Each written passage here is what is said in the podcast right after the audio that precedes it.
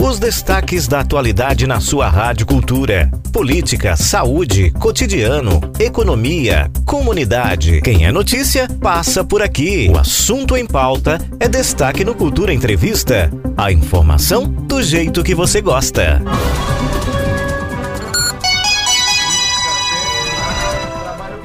Olá, uma ótima tarde para você. Está no ar mais um Cultura Entrevista aqui na programação da Cultura FM. Eh, comigo, Fúvio Wagner, né? Até às 15 horas hoje. O assunto é só, mas antes de, de entrar no assunto, todo mundo registrou, né? A confra da Rádio Cultura ontem, que aconteceu lá no Chalé de Ouro. Ah, nossa, uma confra muito bacana. O professor Carlos Silva, agora na passagem do programa, ah, falou sobre o sentimento de confraternizar com os amigos em um momento tão importante quanto esse, onde a gente está aí no meio de uma pandemia, mas já vislumbrando, olhando para um futuro aí onde a gente acredita com muita fé que tudo isso vai passar. Então foi um momento muito importante. Queria, em nome de todos que estão aqui hoje, meu amigo Sandro, nosso produtor Carlos Silva, agradecer ao Júnior Almeida né, e toda a organização aí da Rádio Cultura por essa confra de ontem, que foi muito bacana. Muito bem, olha, até as três da tarde hoje o assunto é um só, hein? Um assunto bastante polêmico, é, bastante polêmico uh, e que a gente vai tentar no popular falando aqui, né, debuiar o máximo possível para que o ouvinte cultura possa ter acesso às informações que e assim fazer com que ele tenha um conhecimento maior sobre a política armamentista do governo Bolsonaro. Vamos tentar entender um pouco sobre esse assunto, tá certo? Tudo isso e muito mais, é claro, no oferecimento de Casa do Fogueteiro. Tem novidades todos os dias. Casa do Fogueteiro e Utilidades, Rua da Conceição Centro, WhatsApp 98178 7512, arroba Casa do Fogueteiro. Sismuc Regional. Seja sócio e usufrua de assistência médica e jurídica, odontológica, oftalmológica, além de convênios com operadoras de plano de saúde e lazer para atender os servidores e seus dependentes. Rua Padre Félix Barreto, número 50, Maurício de Nassau. Fone 3723-6542. Farmácia Oliveira. A cada 20 reais em compras, você ganha um cupom para concorrer a vários prêmios. Sorteios durante todo o mês de dezembro. Farmácia Oliveira. Ligou, chegou. 98106 2641. Avenida Gamenon Magalhães, número 1177, próximo à Promec. Colégio Diocesano. Evoluir é nossa tradição. O aluno diocesano está a caminho das suas melhores escolhas. Colégio Diocesano de Caruaru, tradicionalmente inovador. Fone 3721 0833. Bonanza Supermercados. Chegou o novo Bonanza, uma experiência única em supermercado. Venha conhecer uma loja completa com a localização privilegiada na Avenida Portugal, no bairro Universitário, Caruaru. O Bonanza tá bem aqui. Vida e cor em Chovais deseja aos seus clientes boas festas e um feliz ano novo. Qualidade e conforto para você e sua família. Vida e cor em Chovais, 40 anos. Avenida Gamenon Magalhães e Avenida Rui Limeira Rosal, no bairro Petrópolis. Fone 3721 1865 e Cicatriza Caruaru, clínica especializada no tratamento de feridas, úlceras varicosas, pé diabético, úlceras arteriais e lesões de difícil cicatrização, curativos especiais e cuidados podiátricos. Ligue 98212 5844. Cicatriza Caruaru, Rua Saldanha Marinho, número 410, Maurício de Nassau. Na Cultura, duas horas e nove minutos. Olha, e para conversar sobre o tema de hoje, eu vou contar com dois entrevistados aqui. Uh, da primeiro, o meu boa tarde para o John Silva, que é cientista social, atirador desportivo, é mestre em história. John, seja bem-vindo. Obrigado por por ter vindo, ter aceitado o nosso convite. Na, na verdade, é ativista político, não é isso? Isso, isso, isso. Obrigado Historiador, professor, ativista. E atirador desportivo. E atirador desportivo. Obrigado por ter aceitado aqui o nosso convite, viu? É, eu fico muito feliz, Fulvio, em reencontrá-lo, né? Já depois de um tempão. É, e também voltar para cá, para a Rádio Cultura. Fico ainda mais é, feliz também de estar aqui com o professor Carlos, que é uma figura muito conhecida no município, né? O professor Carlos eu já o conhecia já de outros, de outros verões. E a felicidade de estar vindo aqui conversar um pouquinho sobre o direito à defesa. Né? Eu sou um armamentista, não escondo isso nas minhas redes sociais. E acho que a gente vai ter a oportunidade de fazer um debate plural, um, um debate respeitoso, claro. atento aí ao cenário, a essa conjuntura política e a essa pauta que foi por muito tempo, né, invisibilizada pela elite política nacional e passou a ser visibilizada e inclusive foi né, é, aquela quem, de certa maneira, contribuiu para a eleição do atual presidente, uhum. o Bolsonaro. Pois é, muito bem. Professor Carlos Silva, vou, não vou nem lhe apresentar, né? Seja bem-vindo aqui. Você que agora já tirou direto, né? É. Saiu do, do, Cultura Informa, já fica aqui no Cultura Entrevista. Obrigado por ter aceitado aí o Não, nosso convite para participar aí desse bate-papo é, sobre a, a política a, armamentista do governo Bolsonaro. É, nós que agradecemos mais uma vez ter a oportunidade de, de, de contribuir para passar aquilo que é mais importante para a humanidade. Eu costumo dizer que quem arrasta o mundo não são as máquinas, são as ideias. Uhum. Essa questão da política armamentista, a gente não pode confundir segurança pública com projeto violento só, é, é, militarizado que está acontecendo no momento. E também não podemos confundir com tiro esportivo, não é? que está desde 1906. Nós tivemos aí, se não me engano, uma das primeiras confederações do tiro esportivo. A outra coisa é você pegar a sua paixão pessoal. Né, do tiro esportivo e tudo isso, passar a ideia de uma segurança pública. E o que é, é um certo equívoco que, no mundo atual, como países até policiais não usam arma, né? E tem o menor índice de homicídio, possível, como é o caso da Noruega, como é o caso da Irlanda e assim por diante.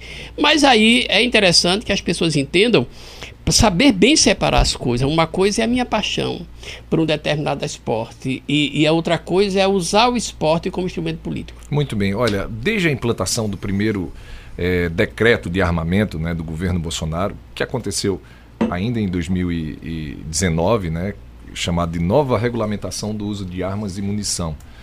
É, o Brasil naquele ano já passou aí para quarto lugar em exportações de armas, com, com, com, movimentando aí quase um bilhão de reais por ano, mais de um bilhão de reais por ano. E de lá para cá, várias alterações aconteceram, né? flexibilizações em relação à quantidade de arma, munição, essa coisa toda. Eu, particularmente, perdi a conta de quantos decretos, de quantas uh, portarias foram publicadas para poder justamente fazer essas alterações e trazer mais flexibilização para essas aquisições. Eu acho que já passam de 30, né? inclusive algumas delas com interseções aí do STF. Mas para a gente poder entrar né, de fato nessa discussão, o John estava até falando aqui em off também com o André, e aí eu ouvi, né? A gente precisa voltar um pouquinho no tempo, e aí eu queria ouvir primeiro o professor, né? Que é em relação ao Estatuto do Desarmamento, né? O que é que o Estatuto do Desarmamento representou para o Brasil naquele ano lá de 2003, quando ele foi implantado, hein, professor? Olha, primeiro ele, atende, primeiro ele atendeu o que determina a, o artigo 144 da nossa Constituição Federal, atendeu a um tratado sobre os direitos da criança e do adolescente, o tratado do qual o Brasil é signatário, né, assinou esse tratado. E a política de desarmamento é exatamente para a, tirar do cidadão a condição de imaginar que a arma é a sua proteção. E é coisa muito mais complexa do que nós podemos imaginar. Imagine que até o seu, sua, sua, sua, sua, sua conduta, seu padrão alimentar altera a sua conduta emocional. Dependendo daquilo que você comeu de manhã ou do remédio que você tomou de manhã, você vai ter uma alteração emocional durante o dia. Então veja, ah, principalmente levando em consideração toda a complexidade socioeconômica e biológica da nossa sociedade. Então a política a política do desarmamento, o Estatuto de Desarmamento na época, ele é, é, veio exatamente para evitar a disseminação absurda daquela lógica individualista de que eu sou, eu posso me proteger, quando a responsabilidade é praticamente do Estado, porque não podemos confundir, é que vem. Segurança pública é uma coisa, tá certo? A, a facil... Até porque, se você cria essa, quando você chama flexibilização, Isso é muito mais sério do que a gente imagina. Ah, apesar de existir 73 decretos, eh, de, eh, leis de decreto do legislativos em andamento, tentando suspender, revogar o que o presidente está fazendo, ele conseguiu colocar ainda sete projetos, duas portarias, flexibilizando, principalmente tirando eh, o rastreamento e o controle de munições e de armas de grosso calibre, que foi uma exigência do Ministério Público Federal e também do Tribunal de Contas contas eh, da, da, da União. Então nós, nós devemos levar em consideração que nós temos um país muito delicado, 22% da população carioca mora em favela e o milicianismo já está lá, já está introduzido. Então é muito delicado essa corrida armamentista e acho que há por trás um projeto muito mais pesado. Muito bem, John. A gente estava falando, você também como professor mestre em história, né? Estava falando sobre é, o início de tudo isso, que não foi no governo Bolsonaro, foi no governo Temer, não é isso? Isso, isso. É, a flexibilização né, do acesso a armas de fogo, ela aconteceu já no finalzinho do governo Temer e isso foi se acelerando muito mais rapidamente agora nos últimos dois anos com o atual governo. Uhum. Só que do ponto de vista histórico, é, políticas restritivas ou políticas de controle de armas de fogo no Brasil, elas existem desde a época da era Vargas. Né? Logo ali após a Revolução Constitucionalista de 1932, Vargas publicou alguns decretos que é, previam né, a proibição e inclusive uma campanha de recolhimento de armas. Inclusive essa campanha aqui no Nordeste arregimentou milhares e milhares de armamentos pois que é, estavam na mão disso. de coronéis aqui do Nordeste. Vargas usou essa medida para manter o monopólio de poder do Estado né, na mão do Estado. E aí ele, logicamente, na verdade, na teria. Eu estudei isso. É, logicamente, ele teria resistência né, dessas oligarquias regionais. E para não ter resistência ou para haver a possibilidade, talvez, de uma outra revolução constitucionalista, ou de um outro movimento separatista, ou de um outro movimento de caráter é, mais libertário nesse sentido, é, as elites políticas regionais elas ficaram privadas né, do direito a acesso a armas de fogo. Inclusive, os primeiros decretos têm o, AI, é, tem o A 105, que é um decreto muito conhecido dos atiradores. Né, que é um decreto que por muito tempo proibiu né, e regulamentou as atividades desportivas no Brasil. Isso foi se acelerando na ditadura militar, apesar de vivermos num regime né, de exceção, que é os regimes militares ali da década de 60, 70 e 80, nós é, não tínhamos também essa dureza. Os cidadãos brasileiros ainda conseguiam ter acesso à arma de fogo. Uhum. É bom só destacar que também, do ponto de vista legal, né, houve uma série de alterações. Até 1997, o porte de arma de fogo ele não era tipificado, o porte legal de arma de fogo ele não era tipificado é, pela legislação brasileira. E as primeiras propostas né, de controle de armas no Brasil, elas já começam a surgir no governo Fernando Henrique Cardoso, especialmente no ano de 1997, com Eduardo Jorge, deputado né, na época do PSDB, que foi candidato a algumas eleições atrás a presidente da República. Ele foi o primeiro deputado brasileiro a propor no Congresso uma lei que visava o controle de armas no Brasil.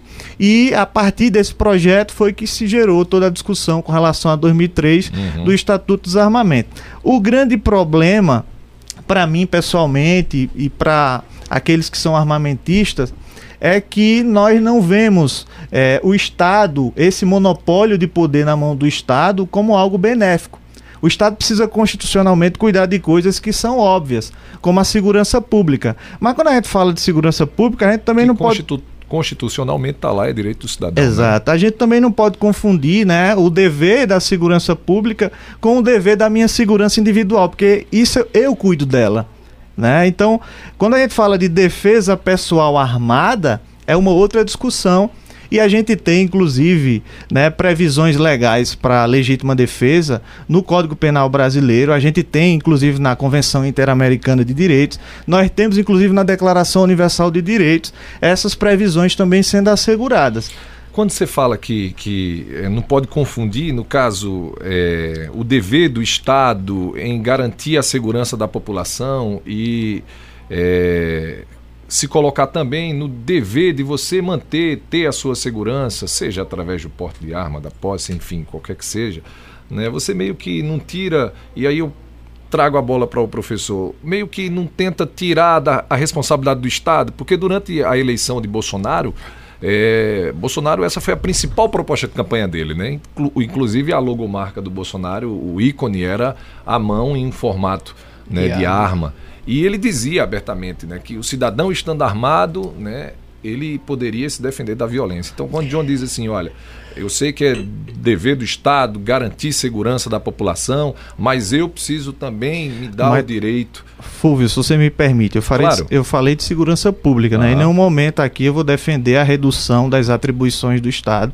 O Estado precisa garantir a educação, o Estado precisa garantir a saúde. Não, mas em relação à segurança, o que eu digo é quando... é que a arma de fogo ou que o acesso à arma de fogo, ela precisa res ser resguardada, porque também você pode ter, você pode ter o direito de não querer ter uma arma de fogo mas mesmo assim claro. pensar que as pessoas devam ter o seu direito assegurado até acesso. Lógico, e aí é um, um ponto pessoal meu, de maneira criteriosa. Uhum. E a legislação brasileira atual, ela já é, é essencialmente criteriosa. Você precisa ter 25 anos, você precisa ter ocupação lista, né? Claro, Todas a as... gente não está discutindo aqui o que é que, se o camarada tem ou não tem o direito. Ele tem o direito, desde que ele atenda tudo que está lá no decreto, nas portarias, enfim, está lá, tem direito.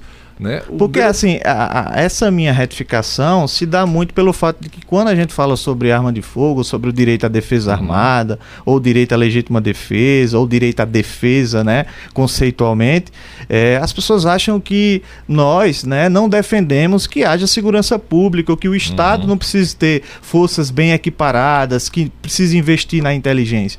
Não, de fato, o Estado precisa investir em inteligência, precisa equiparar as forças policiais, as forças militares, mas o Estado precisa também garantir àqueles cidadãos individualmente que queiram ter acesso a uma arma de fogo para sua legítima defesa, uhum. para a defesa da sua propriedade ou da vida de outrem, né, ou numa eminente agressão como que é previsto claro. no nosso Código Penal, elas também possam ter acesso. Professor, quando é, o Estado se depara, no caso, com um alto, é, uma alta emissão de licenças né, que eu acho que tem crescido absurdamente. Já já John tem esses números para a gente, ele vai passar aqui.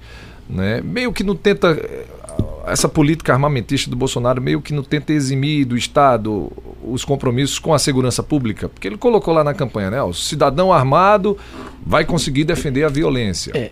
Primeiro. Ou melhor, se defender da violência. Pois é, primeiro, quem é esse cidadão? Eu acredito que Johnny, por exemplo, quando ele coloca assim, de maneira tão tranquila, a questão cidadão, revólver calibre 38, SPL, está custando em média 5.800 e poucos reais. Uma cartela com 10 balas está em torno de 130 reais. A não ser que o governo faça o Bolsa Bala ou o Bolsa Revólver para cada cidadão ter, mas aí vai ser uma elite. Para você participar de um clube de tiro, você tem que pagar por baixo 600, 700 reais à vista e um X valor mês. Não é um esporte barato, Então, não. veja, então aí, aí é uma questão, mas que cidadão livre você, que você está se referindo? Quem é o cidadão comum que vai poder, se estamos na iminência de ter, que estamos em uma situação em que está difícil até comprar o feijão, imagine essa lógica do armamento. É outra questão, não está uh, bem preparado, se tem que ter 25 anos, a coisa é muito mais complicada é, do ponto de vista de equilíbrio emocional, não é? Ah, hoje a sociedade, ah, depois no pós-pandemia, por exemplo, nós vamos entrar, já estamos entrando no processo de depressão social. A questão, os países, por exemplo, os Estados Unidos que facilita a arma, nós tivemos de 2010 até 2017 114 massacres. A bala, isso ocorreu em, em ambiente de trabalho, igrejas e escolas não é? Nós temos a Noruega, nós temos a Irlanda, nós temos Nova Zelândia, que ele não. O, só, o, Professor. O, não, veja, o, o, o, policial ele não usa arma. Então é preciso entender que para que um cidadão tenha essa flexibilização vai chegar a quem? Quando ele fala sobre o direito de defesa pessoal, veja, é natural e resguardado pelo Código Penal o direito da legítima defesa, uhum. mas a arma facilita o crime. Né? Então, se você teve no espaço de cinco, de, de, de, de uma década, um aumento de 114 massacres no país como os Estados Unidos, nós temos no Brasil, por exemplo, 37,3% dos homicídios só são é, esclarecidos 37,3% dos homicídios. Imagine o que você tem que levar em consideração que a arma que está na mão do bandido não foi ele que comprou legalmente, porque ele não vai ter condição de comprar. Então há uma lógica armamentista assim do ponto. De, eu não estou me referindo à, à, à, esportividade, porque você tem uma paixão. O colecionador quer atirar é uma coisa. Claro. Agora, é, transferir para o cidadão esse o poder da, da, da, da defesa talvez única, como se ela fosse um ponto de defesa, é uma, uma visão equivocada porque o crime não ocorre, não avisa que vai acontecer. Muito bem. John, é, é um fato curioso né, em relação, e aí são dados lá do Atlas da Violência, 2017, 2018 e 2019. De lá para cá, os índices caíram. A queda nos últimos 40 anos é recorde. Pois é, os índices caíram. Então, de um lado, a gente é, vê realmente um combate muito grande em relação à flexibilização, ao a posse de arma, essa coisa toda. Mas por um outro lado, e aí é óbvio que isso não está ligado diretamente à flexibilização, né, ao acesso às armas, mas a gente vê os índices de, de homicídios caírem. Né? 2017, se eu não me engano, foram 65 mil mortes no Brasil. 2018, 58, 47 59, mais recentemente. Né? E agora 47. Então vem caindo. Você liga isso a essa flexibilização? Vamos... E eu ainda faço uma segunda pergunta. O que é que você acha em relação aos excessos de o camarada, o atirador desportivo, ter ali o acesso a ter o direito de comprar até 30 armas de vários calibres diferentes. Enfim. É, deixa. O primeiro ponto, o professor citou muito gentilmente o caso dos Estados Unidos e é, a maioria né, desses assassinatos, é, desses atentados que ocorrem nos Estados Unidos ocorrem em locais que são proibidos armas de fogo. É, na a gente tem diversos estados norte-americanos em que na universidade é proibido a entrada de arma de fogo, que nos bancos são proibidos a entrada de arma de fogo, escolas públicas são proibidos entrar com arma de fogo. E são exatamente os locais onde são proibidos né, a entrada de arma de fogo em que acontecem esses massacres nos Estados Unidos. Tem um outro problema também que é da metodologia do, de números. Né? A gente tem diversos órgãos que acompanham a violência no mundo e esses órgãos eles usam metodologias e amostragens diferentes para chegar em determinados números. A, a, a própria polícia norte-americana, a Polícia Federal, o FBI, usa é, é, uma metodologia, por exemplo, é, massacres ocasionados em locais em que gangues né, estão ali em confronto, também são colocadas como é, massacres. Então, essas metodologias muitas vezes enviesam o debate e dependendo do dado, né, dependendo de onde você retirou a informação, isso pode ali dar uma legalidade, uma justificativa é, ao seu argumento. Um outro, um outro detalhe, Fúvio, quando eu comecei no tiro desportivo em 2015, eu sempre ouvia o que eu ainda ouço hoje. Se liberar arma para as pessoas, vai haver tiroteios na rua. Né? Eu sou atirador há cinco anos. Até agora eu nunca vi nenhum caso né, é, aqui no Brasil de atiradores. Né? Inclusive teve uma no Congresso há cerca de um ano e seis meses atrás. A gente teve uma audiência pública em que o coronel responsável pelo departamento é, de fiscalização de produtos controlados do Exército, que controla os CACs aqui no Brasil, revelou né, números de CACs que são pegos em excesso. É 0,6% de CACs no Brasil, né, que muitas vezes transgridem regras. Isso é muito pequeno, a gente não tem casos assim conhecidos, a gente não tem esses registros. E Fulvio, você trouxe um dado importante. É, nós temos segmentos, setores que dizem que mais armas trazem mais violência, quando na verdade os dados que nós temos no mundo demonstram o contrário. Os países mais armados do mundo são os países onde as pessoas têm o maior nível de segurança. É só dizer que há pouco tempo atrás a gente tinha um índice no Brasil, a cada 100 mil habitantes de homicídios, onde a gente tinha 29 pessoas. E nos Estados Unidos a gente tem um número ali que fica estacionado entre 6 e 7 pessoas que morrem por armas de fogo a cada 100 mil pessoas. O índice brasileiro é pandêmico, inclusive considerado pela ONU. E esses índices estão mudando nos últimos anos e coincidentemente, coincidentemente uhum. as pessoas né, têm tido cada vez mais acesso a armas de fogo e o número de CACs no Brasil triplicaram. Né? É só dizer que, por exemplo, há quatro anos atrás nós tínhamos cerca de 150, 200 clubes de tiro no Brasil. Hoje nós temos mais de 4 mil clubes de tiro no país. E nós não vemos né, nas ruas do país acontecer aquilo que o sensacionalismo acha que vai acontecer, que é pessoas atirando em outras pessoas de maneira discriminada. Até porque o CAC que tem um atirador é sim um cidadão de bem. O CAC que tem um atira, que, o CAC que tem uma arma retificando é sim um cidadão cumpridor do seu dever legal.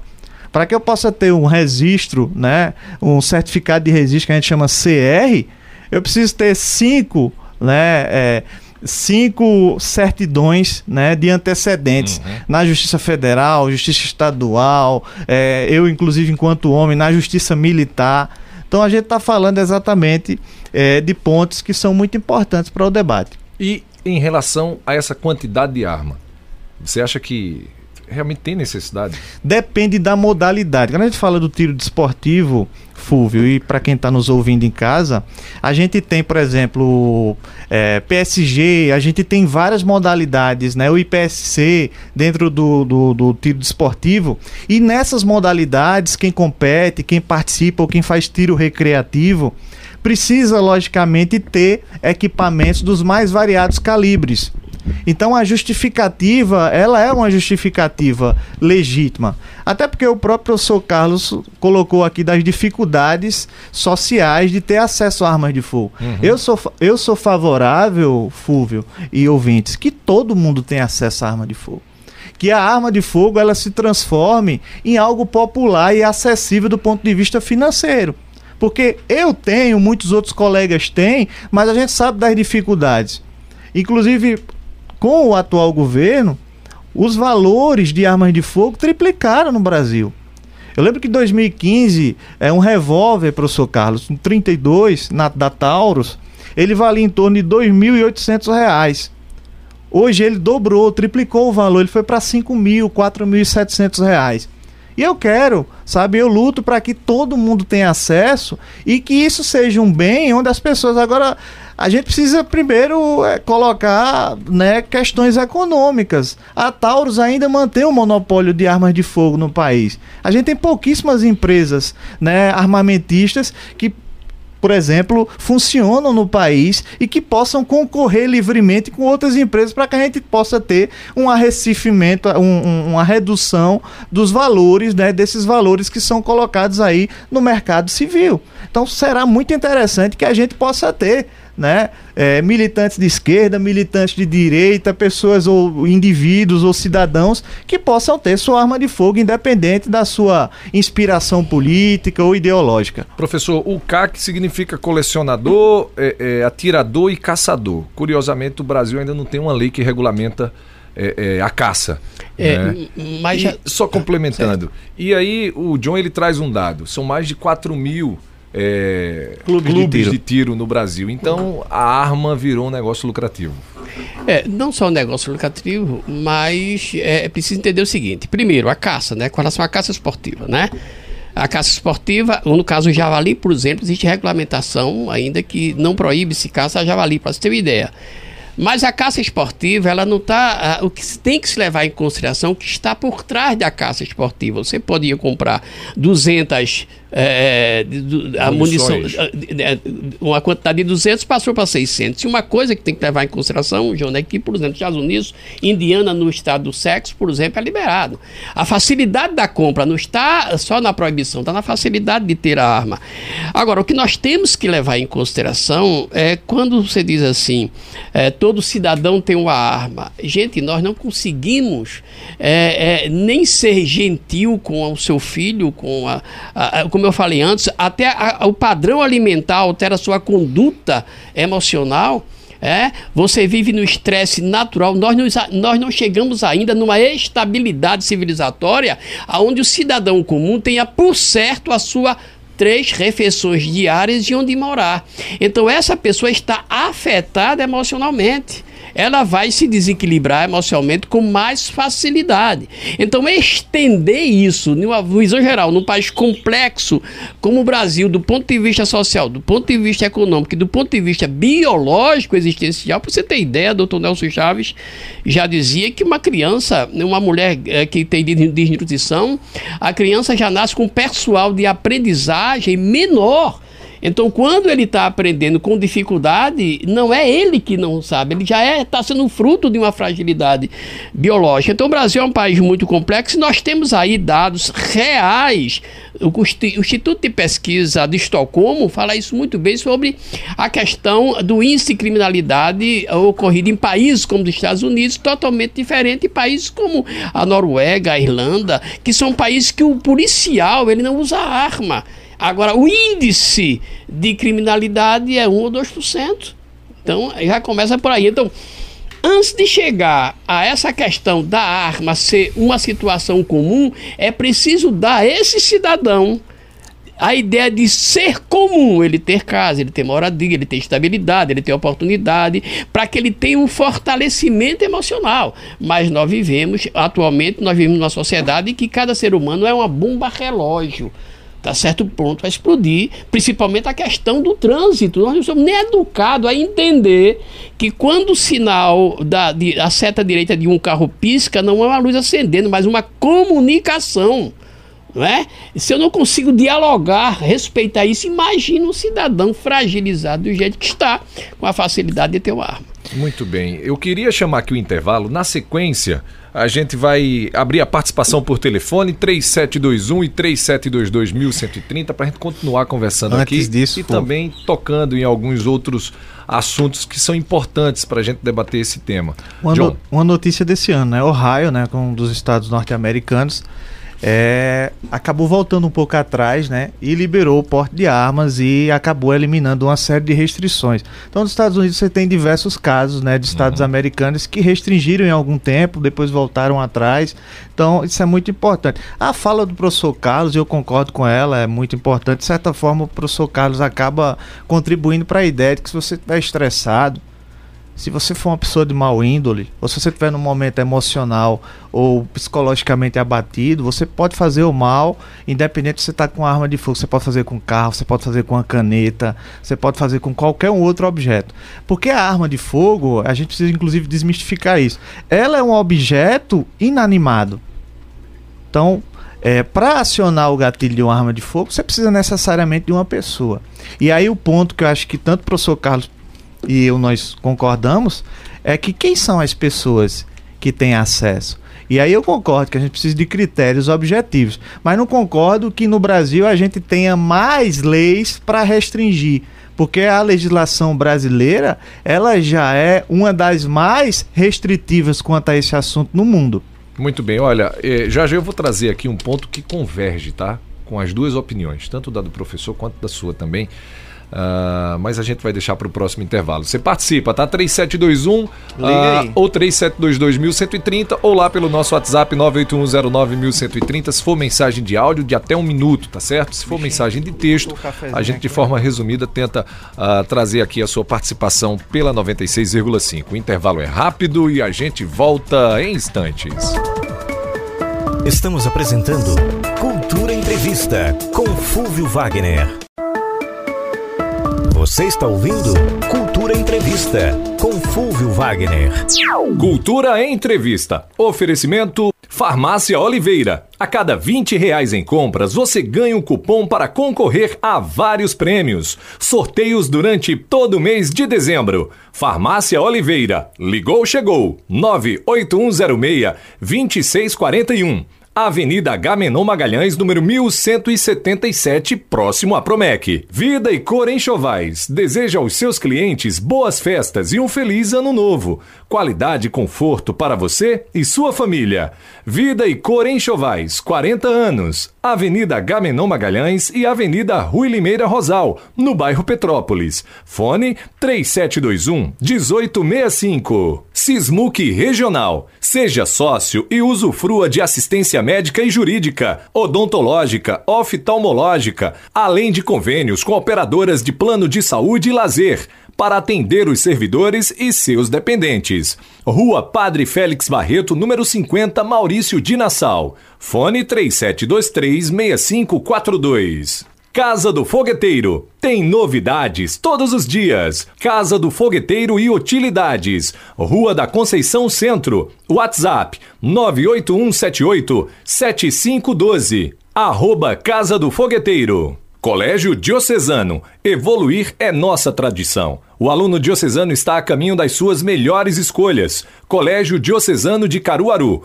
Tradicionalmente inovador. Fone 3721-0833. Bonanza Supermercados. Chegou o novo Bonanza. Uma experiência única em supermercado. Venha conhecer uma loja completa com a localização privilegiada na Avenida Portugal, no bairro Universitário, Caruaru. O Bonanza tá bem aqui e Cicatriza Caruaru, clínica especializada no tratamento de feridas, úlceras varicosas, pé diabético, úlceras arteriais e lesões de difícil cicatrização, curativos especiais e cuidados podiátricos. Ligue 98212 5844. Cicatriza Caruaru, Rua Saldanha Marinho, número 410, Maurício de Nassau.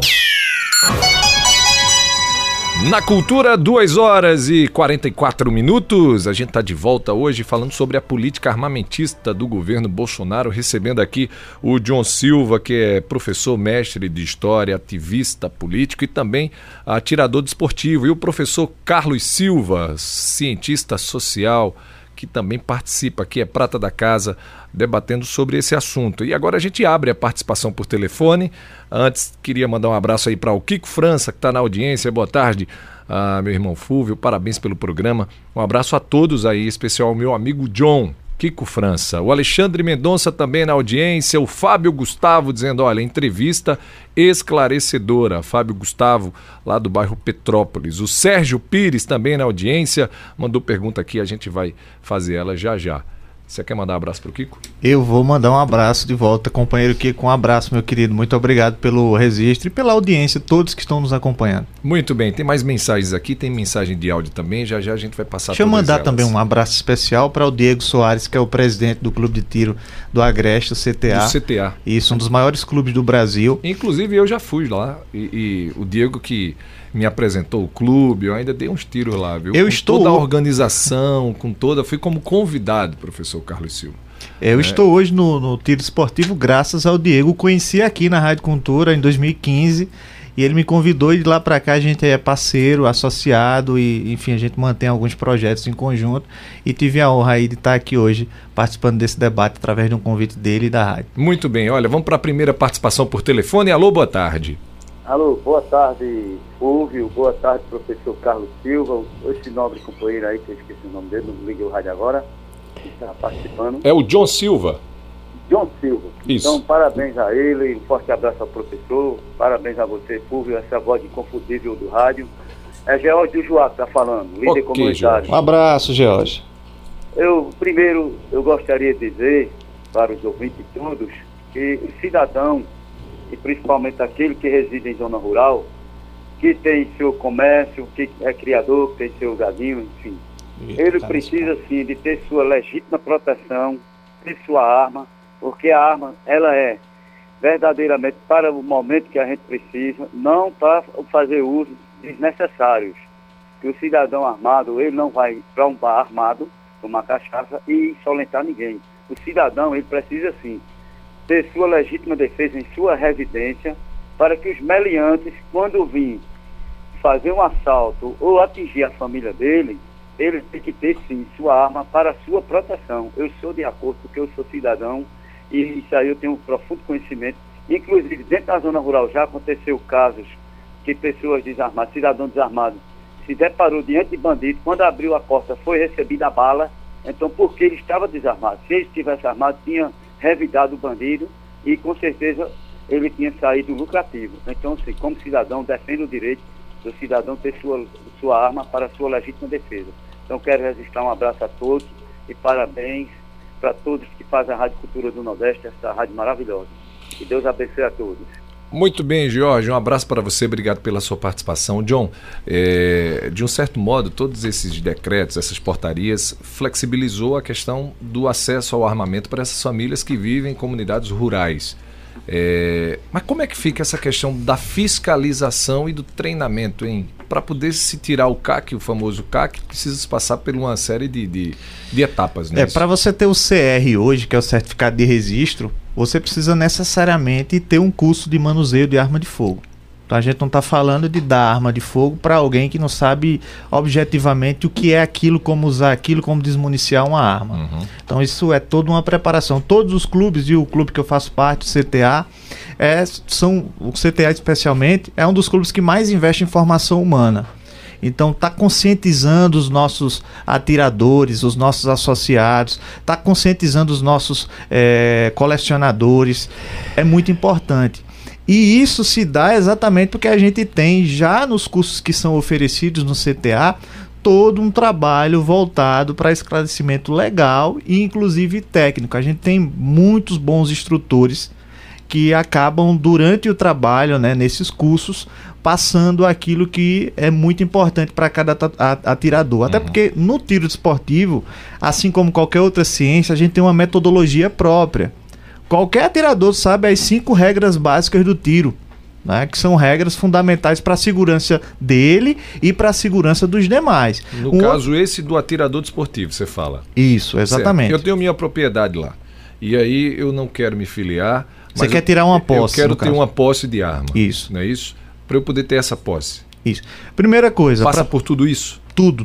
Todos os mesmos itens que são cobrados de alguém que tem uma posse são os itens cobrados de quem é C, que tem CR uhum. e é registrado como atirador, caçador ou colecionador. A posse só me permite possuir essa arma em naquele casa. local onde registrado ficou. Isso, exatamente. Em, que é o seu local de guarda, a gente chama assim, o local de guarda da arma. Eventualmente, com uma guia de tráfego da Polícia Federal, você pode se dirigir a um clube de tiro. Uhum para exatamente estar tá utilizando essa arma. Isso já foi uma flexibilização resultado do atual governo. Porque uhum. nos governos anteriores, quem tinha posse, né, e quem basicamente tinha 50 munições, só poderia utilizar essa munição talvez um dia, se ali numa iminente agressão ou numa invasão ao seu domicílio.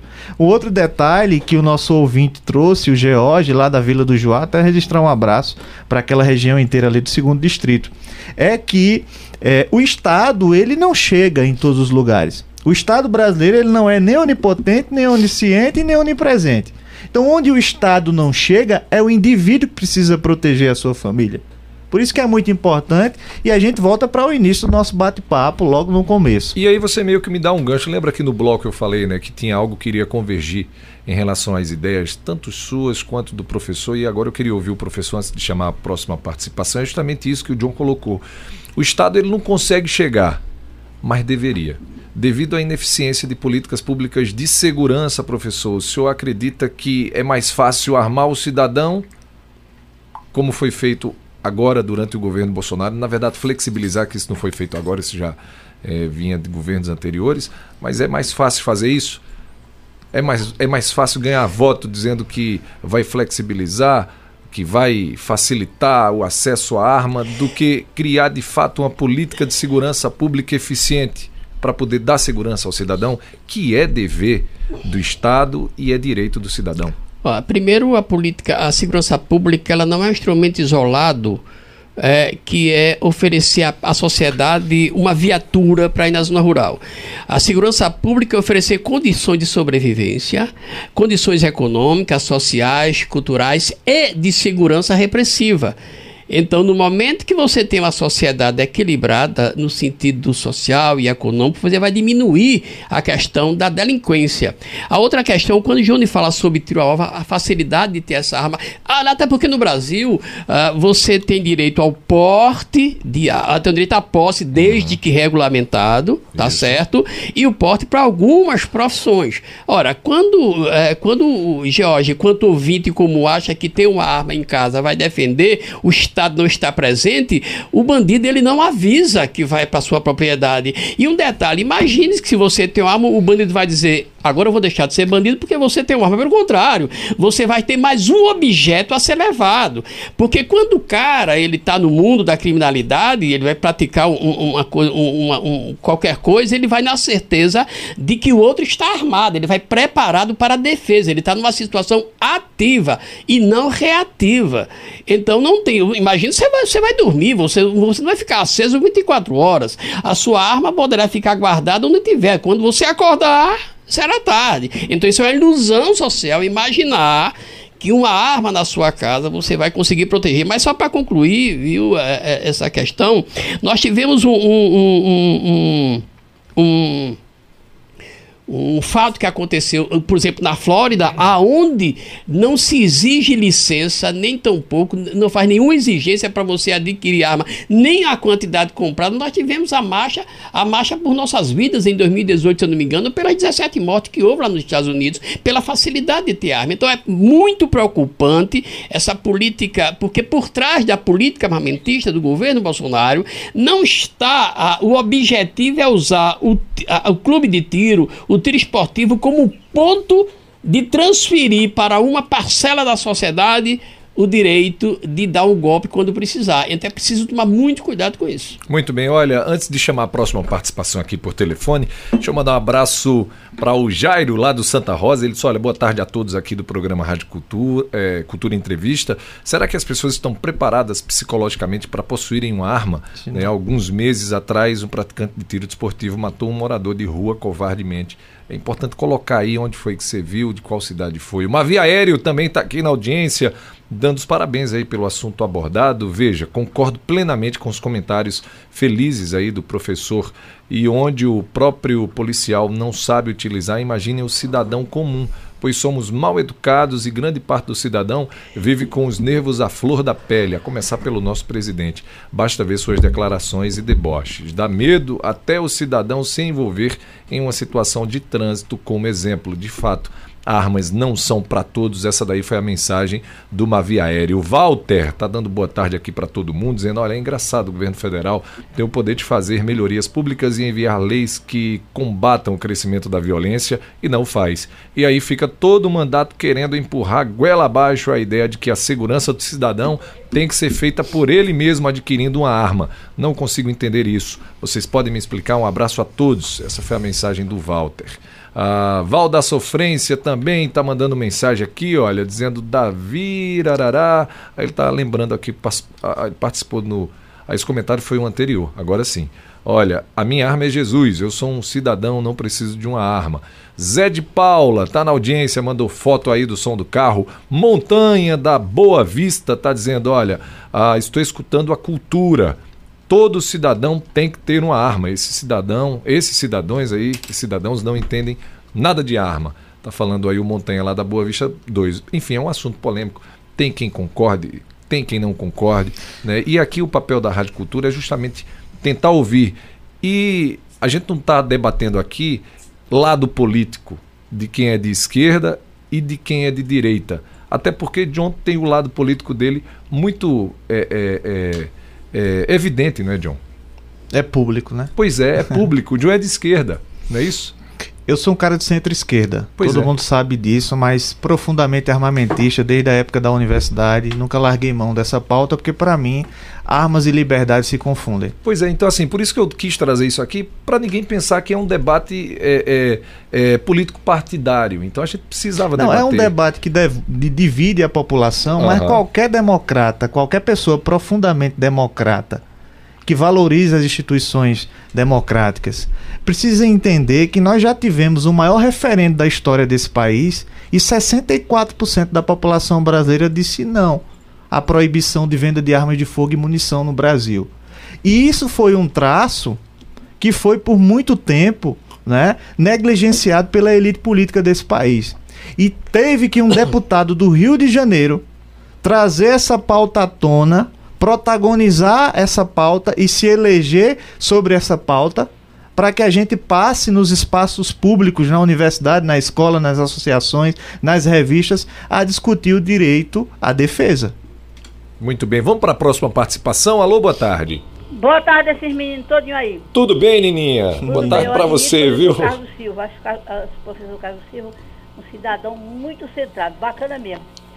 Eu quero dizer também que o presidente, ele é um esquizofrênico, ele, ninguém não escreve o que ele fala não. Olha, o problema é o seguinte, eu acho que a maior arma que um, que um país tem que ter é justiça. Um mata o outro, ou com arma legal ou sem ser legal, ou de faca ou de, ou de, ou de revólver. Poucos dias estava na rua, então e está faltando no Brasil, não é arma, é justiça, tá entendendo?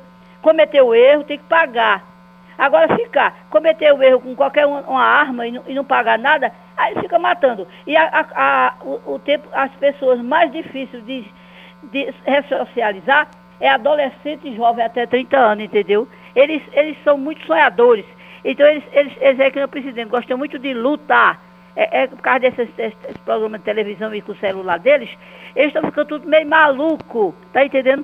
Então eu acho que não deve ter arma, porque se eles tiver arma, ele mata até o pai, a mãe, a avó e a avó, se ele quiser dinheiro para fumar maconha. Então eu acho Sabe. que não deve ter arma. Deve sim ter justiça, entendeu? Porque para matar eles, eles, eles matam de faca, eles matam. A, a, maioria das mulheres que morreram esse ano foi de faca, não foi de revólver, entendeu?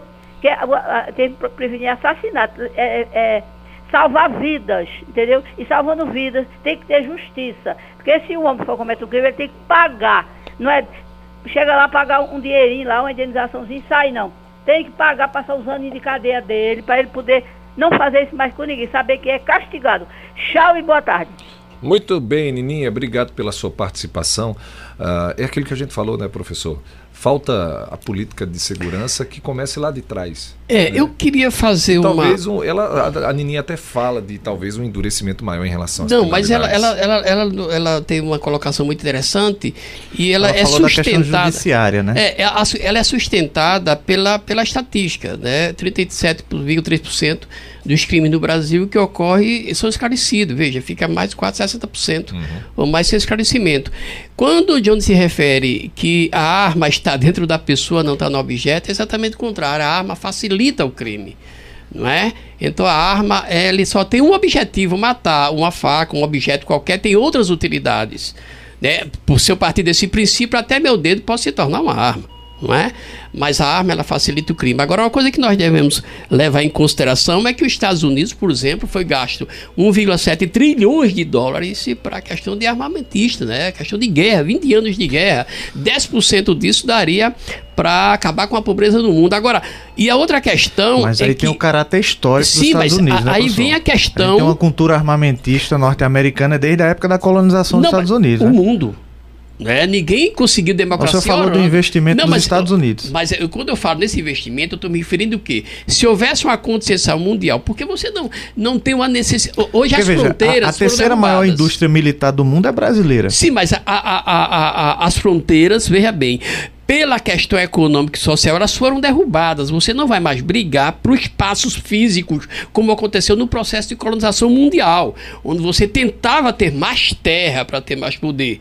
Então é necessário que exista uma consciência mundial de que o dinheiro gasto em armamento bélico, 10% dele daria exatamente para acabar com a fome. Outra questão é quando o Johnny pega o direito de ter um esporte, porque isso é inerente ao ser humano. Tem cara que coleciona espada, sabe?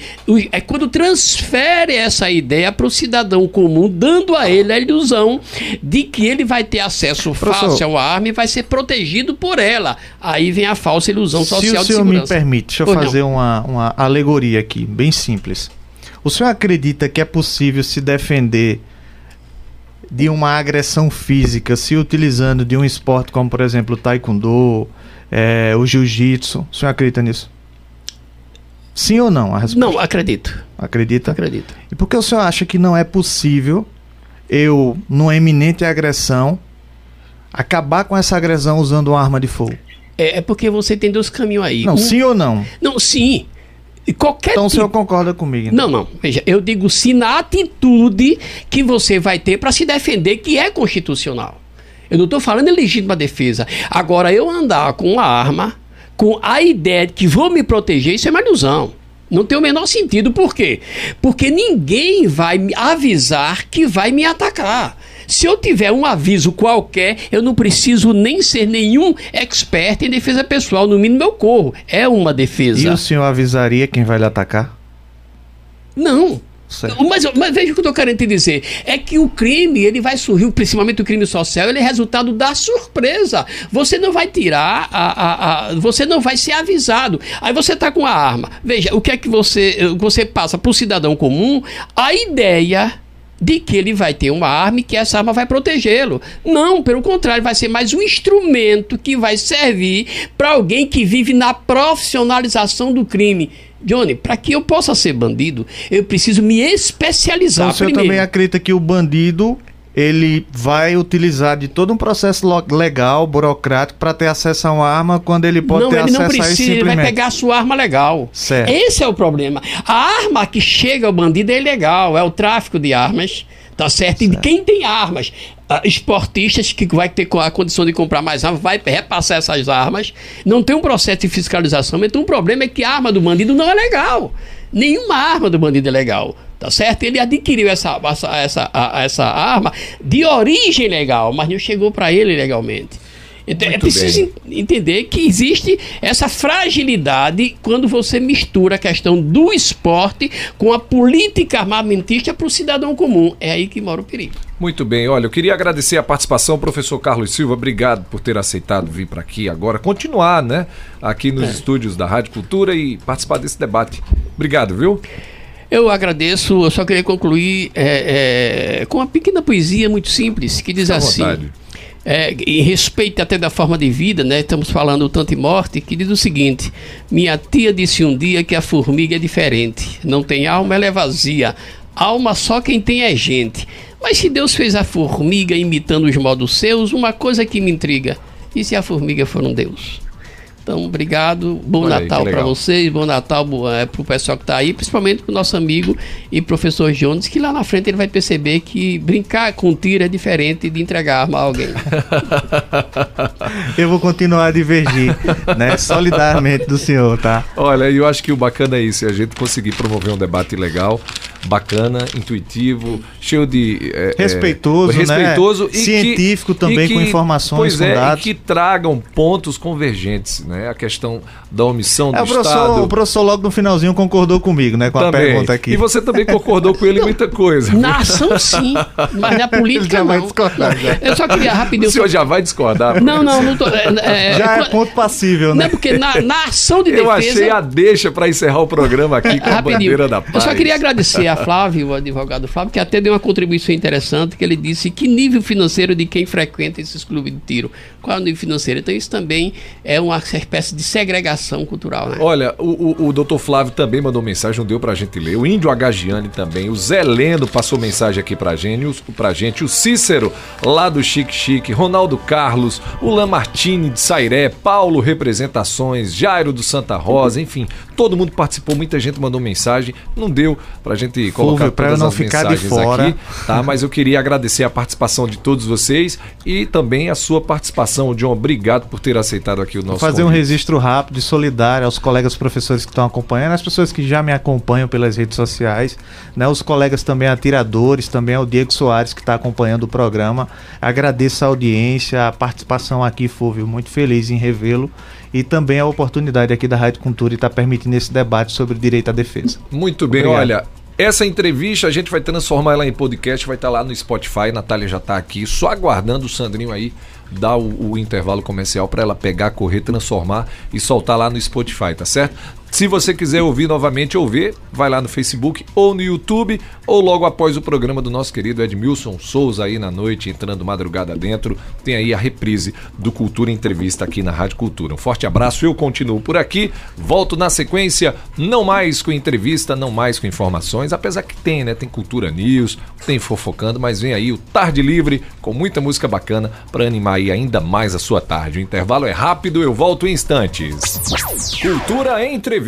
Oferecimento Bonanza Supermercados. Chegou o novo Bonanza, uma experiência única em supermercado. Venha conhecer uma loja completa com a localização privilegiada na Avenida Portugal, no bairro Universitário, Caruaru. O Bonanza tá bem aqui. Colégio Diocesano, Evoluir é nossa tradição. O aluno diocesano está a caminho das suas melhores escolhas. Colégio Diocesano de Caruaru, tradicionalmente inovador. Fone 3721-0833. Vida e Cor Enxovais deseja aos seus clientes boas festas e um feliz ano novo. Qualidade e conforto para você e sua família.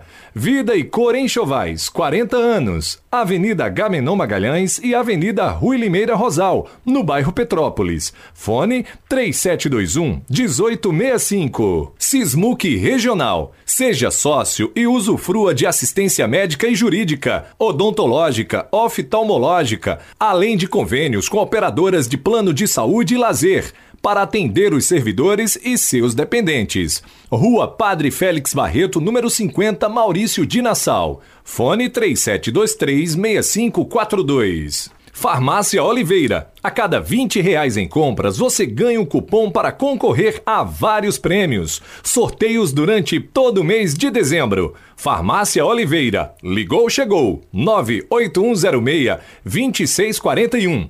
Avenida Gamenon Magalhães, número 1177, próximo a Promec. Casa do Fogueteiro. Tem novidades todos os dias. Casa do Fogueteiro e Utilidades. Rua da Conceição Centro. WhatsApp 98178 7512. Arroba Casa do Fogueteiro e Cicatriza Caruaru, clínica especializada no tratamento de feridas, úlceras varicosas, pé diabético, úlceras arteriais e lesões de difícil cicatrização, curativos especiais e cuidados podiátricos. Ligue 98212 5844. Cicatriza Caruaru, Rua Saldanha Marinho, número 410, Maurício de Nassau. Você ouviu Cultura Entrevista.